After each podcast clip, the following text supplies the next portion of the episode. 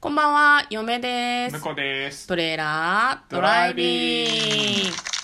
はい、始まりました。トレーラードライビング。この番組は映画の予告編を見た嫁と婿の夫婦が内容を妄想していろいろお話ししていく番組となっております。運転中にお送りしているので安全運転でお願いしまはい、今す。日はですね、はいロードノイズが入らないことでおなじみ、はいえートレドラサブスタジオからお送りしております。サブスタジオの方が音響の環境がいいっていうね。環環境音はね。環境で音はも、ねロードノイズ好きな方もいると思いますんで、そうなんですよあのやっぱね。メインスタジオをメインでしていきたいなと思っとる次第でござい ます。一応そうなんで不思議ですよ ね。メインスタジオの方が環境が悪いのに、うんそっいちやがいメインっていう。や、あの、路中とかすればね、環境いいはずなのよ。うんまあまあまあな、まあな。そうね、そうね。車の中で撮る人結構いるって言ってたからね。まあ今日もですね、映画の妄想を、婿と二人でしていきたいと思います。今日妄想する映画はこちらです。ボルケーノパーク、2020年11月20日公開94分の映画です。はい。はい。ボルケーノパーク。ボルケーノって聞くとさ、ボルケーノレストランみたいなのがさ、ディズニーシーになかったっけっていうのあっがたっけすごい脳裏 あちょによそれは覚えてないけあど、、そうなんだ。それは覚えてないね。ボルケーノって火山のこと、うん僕は、あ、火山のことだと思います、多分。うんうんうん多分ね僕はあの、あれですね、あの、電気グルーヴさんの富士山っていう曲があったんああうんですうんうけんど、やたらボルケーノ叫ぶんだよね、最初ね。言うね、んはあなんかでお最後互はのい富士山ってそう叫そうぶっそてういうそねう。そう富士山もでも旧火山だっけいや、あいつまだ活動中でしょ。活火山なんだっうてん怖っはいじゃあ今日はですね、まあ、そんな火山を取り扱った映画の妄想をしていきます、はいまずはですね予告編を復習していきますお母さん山がおかしいよって言った直後に山が爆発、で家族がその山の研究をしてるんですねなんかご夫婦がその火山の研究をしててそこに子供さんも一緒についてきてた様子だったんですけど残念ながら研究者のお母さんは火山の爆発に巻き込まれて亡くなってしまうで家族は命からがらその火山から逃げ出すんですが娘さんは成長した後にお母さんの意思を継いで火山の研究をずっと続けてるんですねでなんと多分ねこれねお母さんが火山の爆発に巻き込まれて亡くなったあの島うんうんうん火山があるあの島、そこが火山のテーマパークになるんだっなてるほど。なんだそれと思ったんだけど、世界初の火山テーマパーク、天火山、天下島リゾート。活火山の間近で未体験のスリルを楽しんで、つって噴火口にさ、なんかこうガラスのドームみたいので降りてったりするんだよね。やめとけよってすごい思ったんだけど、でそんな中、もうなんか絶対そうなるに決まってるんだけど、噴火の前兆かもっていう煙がこうもくもく出てくるんですね。でも、前兆かもしれないからパーク閉鎖した方がいいよっていうふうにその娘さんが言うんだけど、パークのオーナーは、カモでは閉鎖できないっていうふうに言うんですよ。で、案の定、爆発が起こると。うんうん火山弾が飛び交う大勢が犠牲になるだろうみたいなそこは世界で最も熱く最も危険なテーマパークで火山あっという間に大噴火みんなで逃げ惑う果たしてみんな生きて帰れるのかという感じで彼女のお父さんはなんか何かの直撃を受けてるような描写があったけど本当に大丈夫かっていうふうに思ったりしたんですけどそのような感じの予告編でございましたでは内容の方妄想していきましょうトレーラードライビング。はい。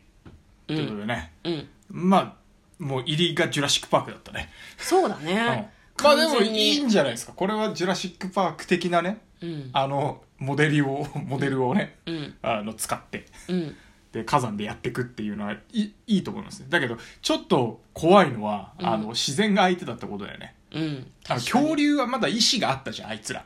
そうなんかた、うん食べてくる、食べに来るとか、とかなんかこう、噛み殺しに来るとかがあったけど、自然はね、自然はねあの火山の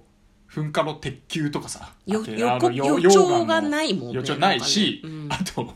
もう適当なとこ来るから意志がないから避けるとか騙すとか逃げるとかできなそうじゃん確かに。そうなんだよ。自然の脅威の前で人間は無力みたいな感じになってしまうよだからこれねひ。たすら逃げるだけで終わるのかどうかっていうところだよねそうなんだよね。殺すとかできないもんね。恐竜を銃で撃つとかならできるけどさ。そううんどうすんだあろうとでもあとあれだったねあのセンター・オブ・ジ・アースっぽかったねあのディズニーシああ、ーディズニーシーのね、最近行のってね雰え囲気な。とかねうんうんうんうんうん。あの海底2万マイルのところにあるさちょっと出島みたいなところがあってはいはいはさいはいうんうんうんで奥入っていくとうん火山の感じになってきてセンターオブジアスがあるっていう、うんあの雰囲気があったからこれディズニー作品からと思ったら違うんだねあ全然関係ないんだ、うんへえそうそこにねボルケーノレストランっていうのあるんですよあそこあ中華料理屋さんなんだけ ど火山の地熱を利用して調理してるっていうような設定のレストラなるンだほっどたねとそんな感じなん だ思いますよ確かセンター・へオーブ・ジャースもね中が結構なんだろう、うん火火に溢れた感じのアトラクションじゃなかったっけ、うん結構確かそうですちょねっとあんまり記憶にないけどそうそうそうそう、うんいやだからねこれはあれですよ逃げずにもう一回中心部に行くんじゃないか火山の、な、うん、何しに行くのやっぱ研究してたから、多分ね火山のうん噴火のコントロールする研究をしてたんで多分お母さんが、ああはいはいはい、はい、で娘も同じ研究者になって火山コントロールしようとしてる、うんじゃないと、うんうんうんテーマパークなんか作れないしうん確かに確かに、だから多分あの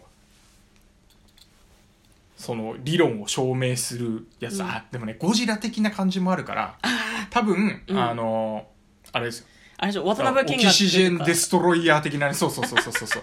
ああいうごめん感ねじちのょやっつともゴジラのネタバレが入るかもしれないうんうん、うオんキ、シジェンデストロイヤーをね、みたいなのを抱えても抱えてそ噴れ火を口に噴火口に投入して、うん最後あの噴火が一気に収まって、うんみんな助かるってヘンドリー行くんだと思うのねじゃあその主人公の女の人は死んでしまうわけだよねオキシオキシゲンジェスジェスチャーロイヤーを持って入るってことはさ噴火に巻き込まれるってことじゃいないやの死にはしないじゃんやっぱ投入してギリギリ生きてると思うよああなるほでどだってお母さん死んでお父さんも死んで娘も死んだらさ全滅ですよ一全家滅になっちゃうからさんそっかいやわかそりこまはしたね、うんでもねあのここはねぜひうんセンター・オブ・ジアスのラスボス出てきてほしいなと思